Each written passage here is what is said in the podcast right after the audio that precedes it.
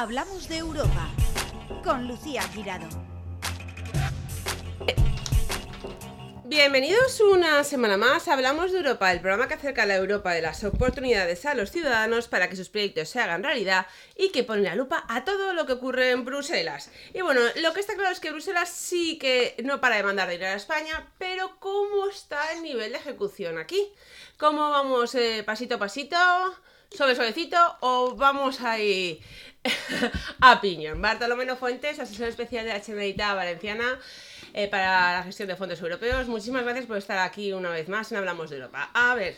Pues muy buenos días y muchísimas gracias por invitarme. La verdad es que has abierto un melón muy interesante, ¿no? El que en, pocas ocasiones se, se, suele abordar, ¿verdad? Porque se habla de cuánto dinero llega, pero no de cuánto cumplimos, porque no nos olvidemos que los Next Generation en el terreno español, Plan de Recuperación, Transformación y Resiliencia, llevaba asociado un compromiso que firmó el Gobierno de España y que era una condición para ir eh, eh, ingresando ese dinero. Se y se han fiado de nosotros, fuimos los primeros en llegar, los primeros en presentar el Bueno, y estamos ya en el tercer paquete económico. ¿eh? estos días atrás ya se estaba pidiendo el, tercer paquete por un valor de 6.000 millones de euros. Por tanto, ¿quién va más adelantado aquí en España, en la Comunidad Valenciana? ¿Qué partidas? Bueno, la, la Comunidad Valenciana va muy bien. La Comunidad Valenciana vamos un poco en, en, en, la parte, y además yo creo que la parte de mayor compromiso eh, social eh, y medioambiental. La comunidad valenciana tiene un marcado carácter eh, verde en lo que en, el, en, la ejecución de, los, de las políticas europeas nos referimos. Por tanto, ese es, el, ese es el sentido más importante que podemos destacar. Además de ya están unos niveles de por encima de los 3.200 millones de euros comprometidos en la comunidad valenciana. Pero ¿Qué en el conjunto la gente está escuchando qué significa comprometidos.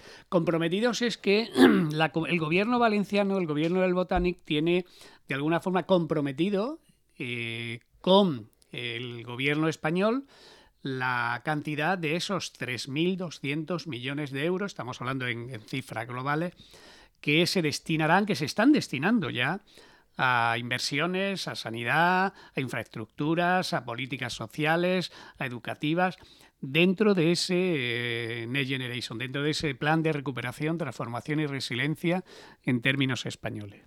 Pero es verdad que tú lo decías en tu entradilla que además eh, el gobierno español y las comunidades autónomas tienen que estar cumpliendo con una serie de requisitos y compromisos que, que así lo dijimos en España en su conjunto, a través del, de Pedro Sánchez, a través del gobierno central, de esos hitos y esos objetivos que, que además nos permiten que estemos ya en el tercer desembolso. 29 eh, objetivos, 20 reformas y 9 inversiones que se están convirtiendo en realidad y que están acelerando, lógicamente, la llegada de más fondos y la ejecución de los que ya tenemos aquí. Vale, ¿y cómo están ejecutándose los que tenemos aquí? ¿Se está agilizándose porque la administración se comprometió a... Claro, hay una serie de, de, objetivos que teníamos que cumplir y que a veces eh, son titulares, pero y que no, no, se nos olvida que están asociados al cumplimiento de, de ello, de los fondos europeos como es eh, la reforma laboral. La reforma laboral eh, era una de las exigencias, uno de los compromisos que nosotros eh, pusimos en el documento de firma en el que estaban los Next Generation. y sabéis que se ha llevado a cabo en estos, en estos meses. La reforma de la ley concursal también es otro de los cumplimientos que, en el que estamos.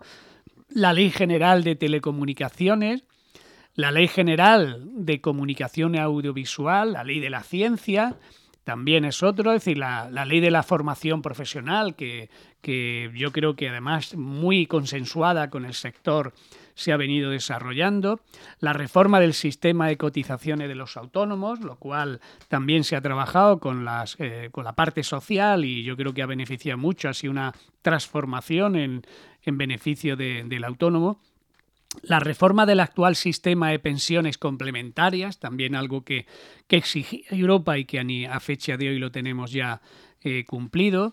La reforma del sistema de acogida de migrantes y solicitantes de protección internacional aquí en España, pues también se ha llevado a cabo. La estrategia española de salud pública, que ahora está tan en debate y que se tiene que implantar y desplegar. estamos hablando, como bien estás diciendo, que, está genial, porque se está haciendo de, un, no de un nada, ¿no? Pero estamos haciendo muchas cosas a la vez, pero estamos hablando de legislación, de estrategias, eh, que luego eso repercutía en el ciudadano. No, es que eso era un compromiso que teníamos con Europa. Europa nos dice, nosotros eh, eh, te vamos a inyectar este dinero, es decir, los 140.000 millones de euros, pero vosotros tenéis que hacer reformas estructurales, además de qué hacer con las inversiones de, los, de, ese, de ese cuantía económica y a dónde destinarlo, a las políticas verdes, a, las, a, los proyectos de innovación, al kit digital, a, a la eficiencia energética, todo lo que solemos venir comentando aquí en el programa y que está en la agenda eh, social y política. Pero a cambio, que en ocasiones pasa desapercibido, nos exigían una serie de reformas por parte de, nuestro país. Y todas esas que he enumerado y que todavía podemos continuar enumerando más, son hasta un total de las 20 reformas y las nueve inversiones que, que supervisan para poder continuar y poder estar, como decía, en condiciones de pedir el tercer desembolso de esos Generation. ¿Qué significa eso? Que si nosotros no hubiésemos hecho todas y cada una de esas reformas, que si nosotros no estuviésemos en estado avanzado otro tipo de, reforma, es probable que Europa no nos hubiese inyectado más ni la segunda ni la tercera eh, desembolso que se está pidiendo. Por tanto, lo que queremos, yo creo que hay que podemos poner de manifiesto es el grado de cumplimiento de los compromisos adquiridos con la Unión Europea. Esas reformas suponen un cambio importante no solo en la legislación, sino en el impacto en el día a día en la vida de las personas. No, es obvio que la ley general concursal o la reforma laboral ha supuesto un, un impulso en, las nuevas relaciones laborales y los resultados están ahí, es decir, los, los niveles de alta en la seguridad social, los niveles de estabilidad para los trabajadores y las trabajadoras, es evidente que se, son gracias al conjunto de medidas que se han introducido en la reforma laboral. Pero insisto, reforma laboral que nos habíamos comprometido con las instituciones europeas y que era una condición a la hora de avanzar en la ejecución de los fondos europeos, sobre todo en lo que es el, el tercer, cuarto y quinto desembolso que van a ir llegando hasta los 140.000 millones. De todo que política sabemos que, que, hay grandes ejes ¿no? en la Unión Europea. De todo, ¿qué es lo que más avanzado vamos y qué crees que estamos cumpliendo? De todo parece ser que estamos cumpliendo bien el nivel de ejecución, pero de todo, hay cuál vamos en cabeza, quedamos con motor digitalización, movilidad. sobre todo la transición, la transición verde. Eh, yo creo que hay también en la digitalización el 5G, que ahora está el PERTE, eh, fundamentalmente los PERTE, es decir, todo aquello que ha supuesto un PERTE no deja de ser un concepto de acelerador de un sector. Por tanto, todos los PERTE están haciendo pero sobre todo la transición en verde lo que más, es decir, la ley del cambio climático y lo que ha supuesto todo ello, la ley de residuos del suelo, de contaminación para la economía circular y sobre todo los ejes de inversión en verde, yo creo que son los que están más eh, destacando.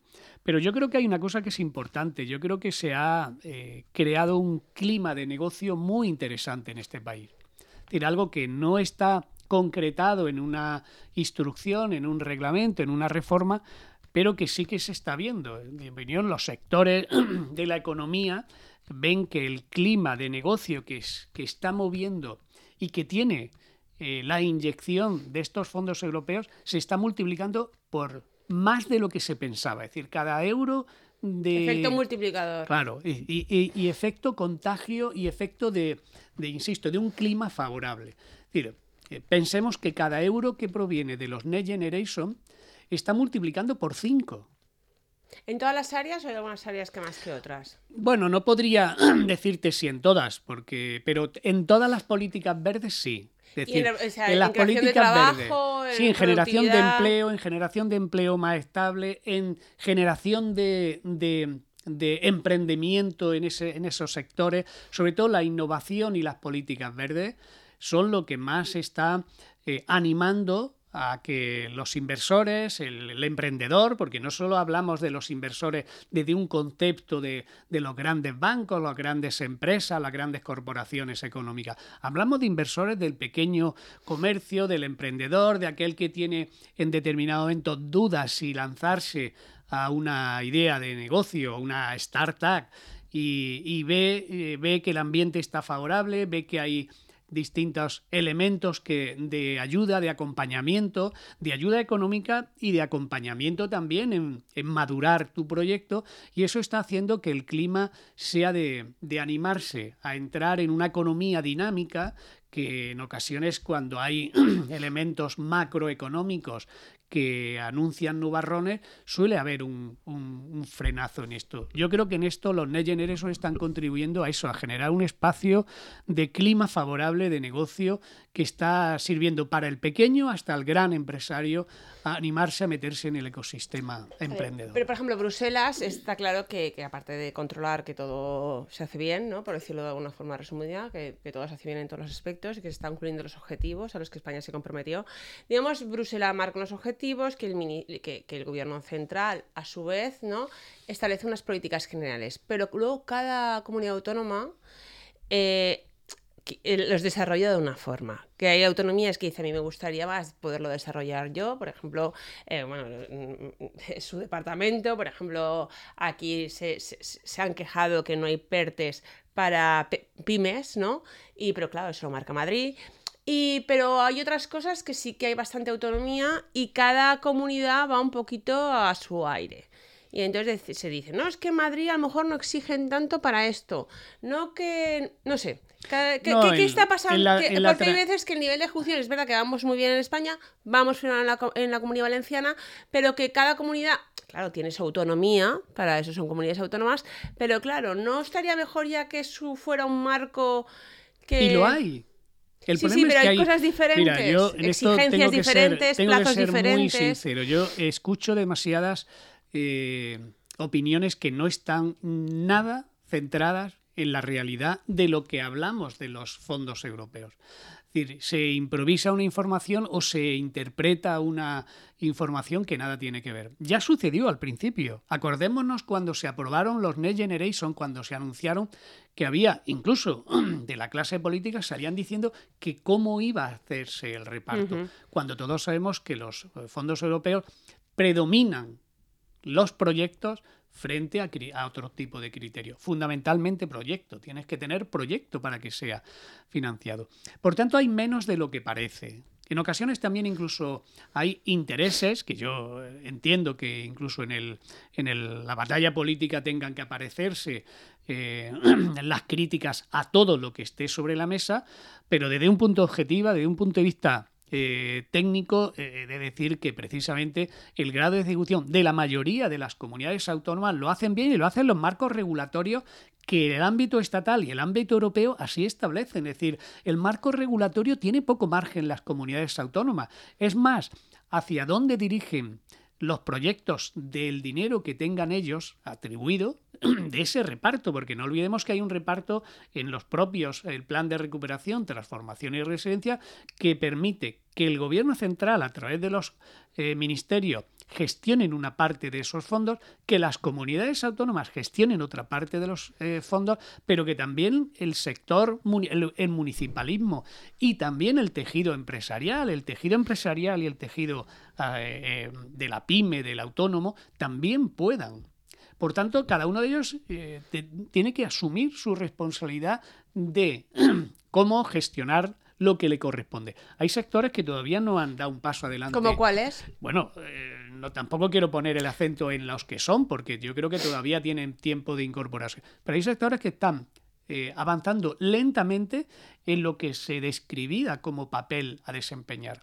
Insisto, en el presupuesto del 2021... Pero grandes sectores estamos hablando, ¿no? Sí, es decir, en el presupuesto del 21 se describía ese reparto de, un, del 100%, quién tendría y qué porcentaje le correspondería a los distintos agentes, sea Administración General del Estado, comunidades autónomas, eh, municipalismo o sectores productivos, como asociaciones empresariales o, o pequeños autónomos.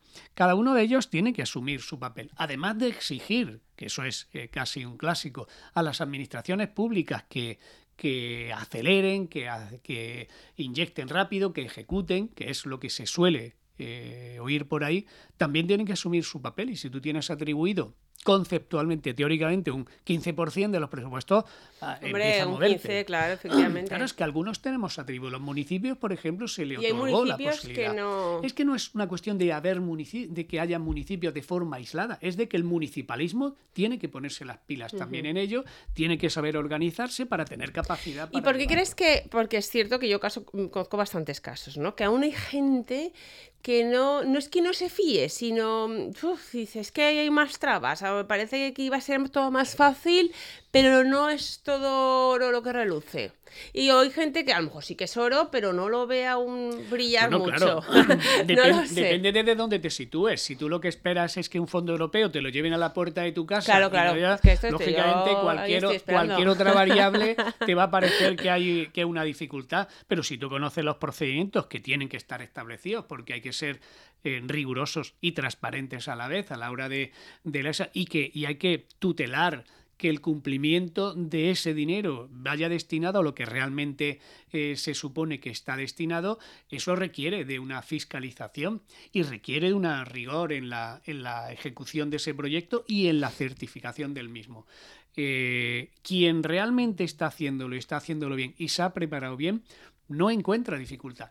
Cualquier dificultad como en cualquier otra eh, financiación. Incluso un banco, la banca privada cuando te presta un dinero, te hace una serie de requisitos que tienes que cumplir. Bueno, lógicamente tu solvencia, aportación de documentación. Sí, pero si tú quieres una casa es lo que toca. Sabes que es lo que toca y tienes bueno, que y aquí si quieres un dinero que es de todos, te toca también cumplir con una serie de, reglas. Pero igual que eh, como hemos empezado el programa, eh, España quería ser receptor de 140.000 millones y Europa le exigía a la vez una reforma que la hemos descrito que son reformas estructurales. Una reforma laboral es una reforma estructural, del país. Que nos afecta efectivamente. Claro, muchas reformas estructurales que, nos hemos quejado mucho. Cuando decían, no es que el paro aumenta, no es que este sector no, tal.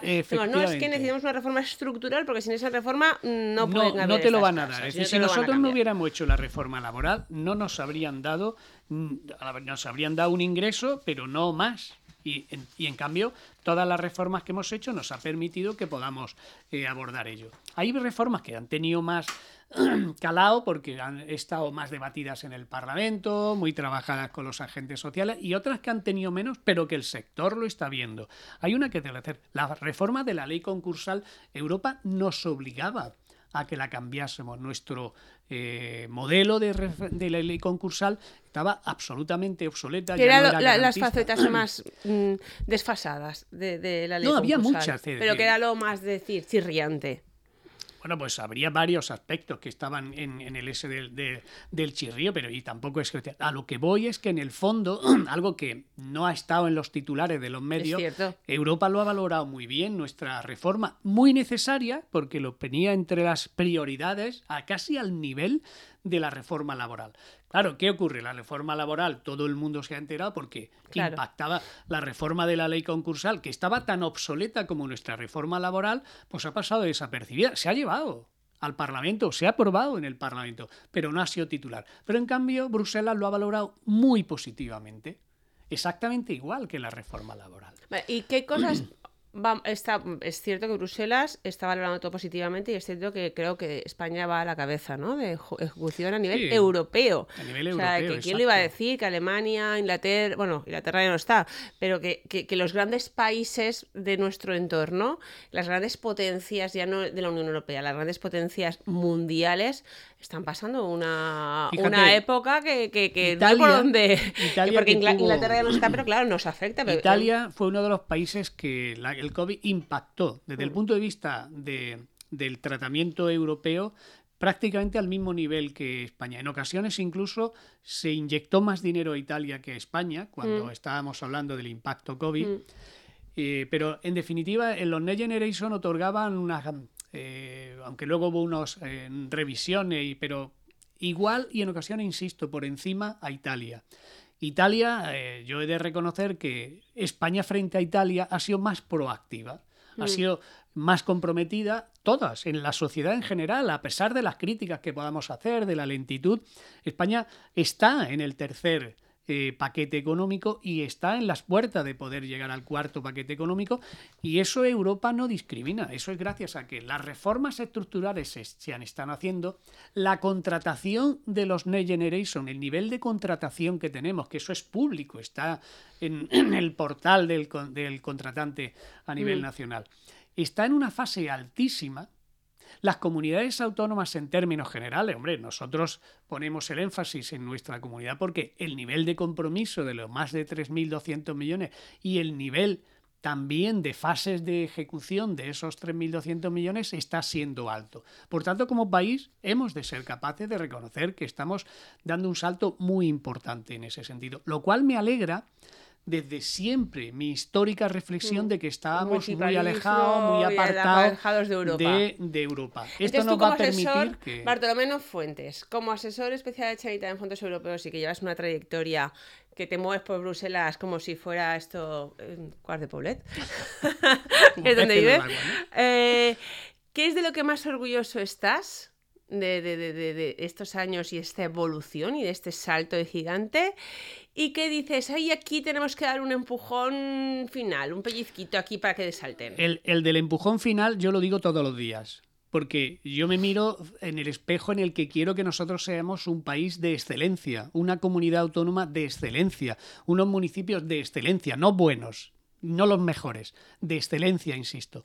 Por tanto, eso es una aspiración que aunque consigamos muchas cosas a diario, siempre va a quedarte la, la idea de que mañana por más, ¿no? Mm. Pero cuando uno para un poco y hace un balance y dice qué situación tenía la comunidad valenciana hace cuatro años antes de, del COVID con respecto a la estrategia de fondos europeos y qué situación tenemos ahora mismo, por ejemplo, pues es un salto de 360 grados.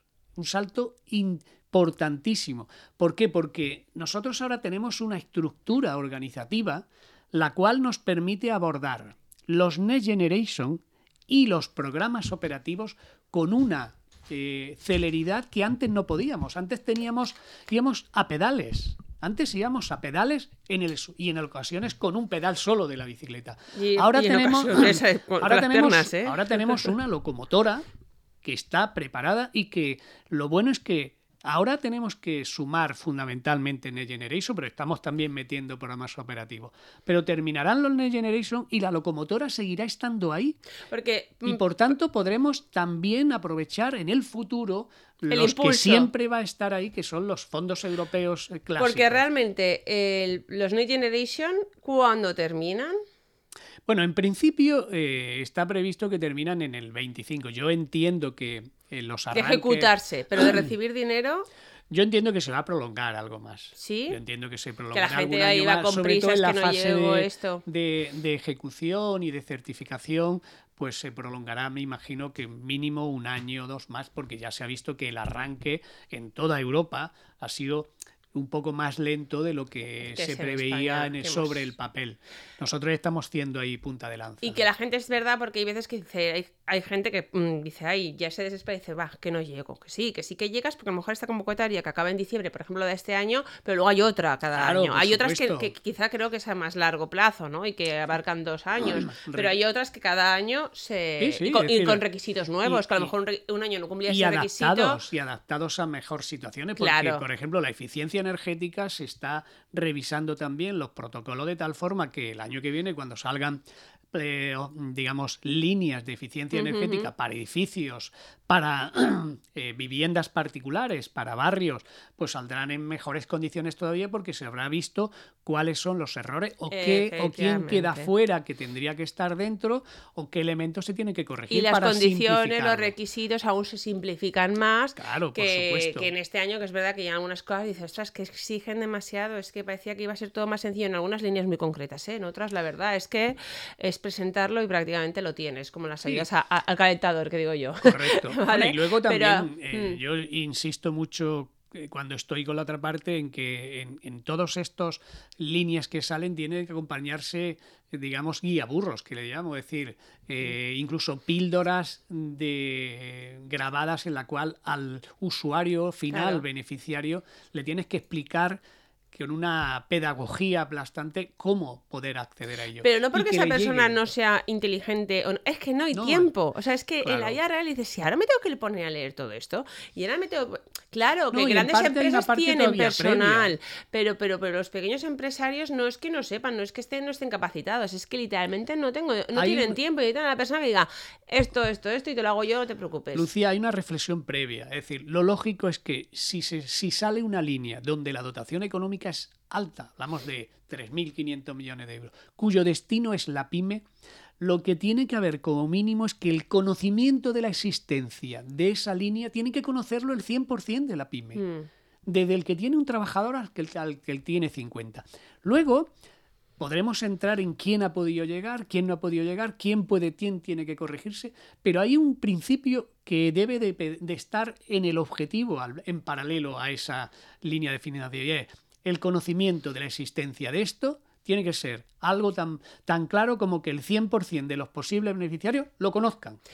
Y luego que ya están llegando, no sé por qué parte van, pero los asesores especiales de fondos europeos, ¿vale? Que se han contratado a la Generalitat y que están en el proceso de llegar, que eso será Pues- pues fundamental. Están ya. Están ya, eligiendo están- los están en- 320 y tantos Exacto. expertos en fondos europeos están en fase de elegir los destinos. Es como si fuera la mili. Están Exacto, porque eso va- van por puntuación, un- como una Claro. posición. Quien más puntos Quien más tiene, puntos elige tuvo, destino. elige Y es- de todas las municipios y hay mancomunidades, Exacto. elige. Entonces los municipios no son los antes que de, eligen, son antes de ellos. fin de año, yo Sí, creo que sí, ya están, puestos. eh, ahora ya están eligiendo y por tanto yo ante- a, a principio Ah. de año empezaremos con más de 350 re- mm, digamos agentes eh, Formados sobre todo que van a estar ya a disposición de ayudar a los Y, y municipios. que la pyme y- tendrá, eh, porfa, que no me españo con esto, ayúdame.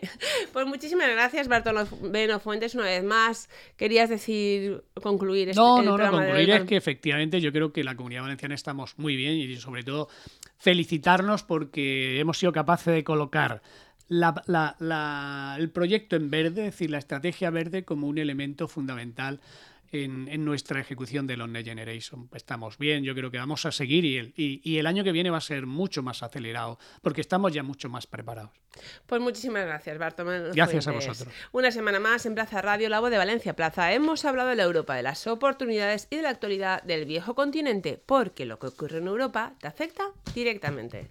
Encuentra todos nuestros podcasts en nuestra web 999plazaradio.es o en tu plataforma preferida. 99.9 Plaza Radio, la voz de Valencia.